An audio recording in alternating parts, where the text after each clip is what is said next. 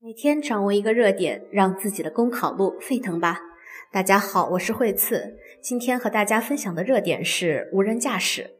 无人驾驶被视为人工智能的标志性技术之一，由于不仅提供更加便捷的用户体验，还能有效缓解城市拥堵，避免人工驾驶中酒驾和疲劳驾驶等安全问题，受到市场追捧。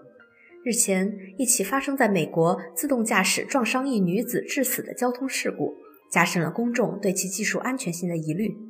除此而外，无人驾驶中的法律和伦理困境不容忽视。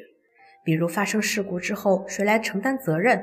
是技术本身，还是技术供应方，亦或者是使用者，有待界定。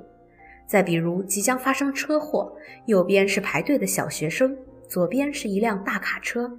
这时候，算法如何计算最优的方案，面临着价值选择的困难。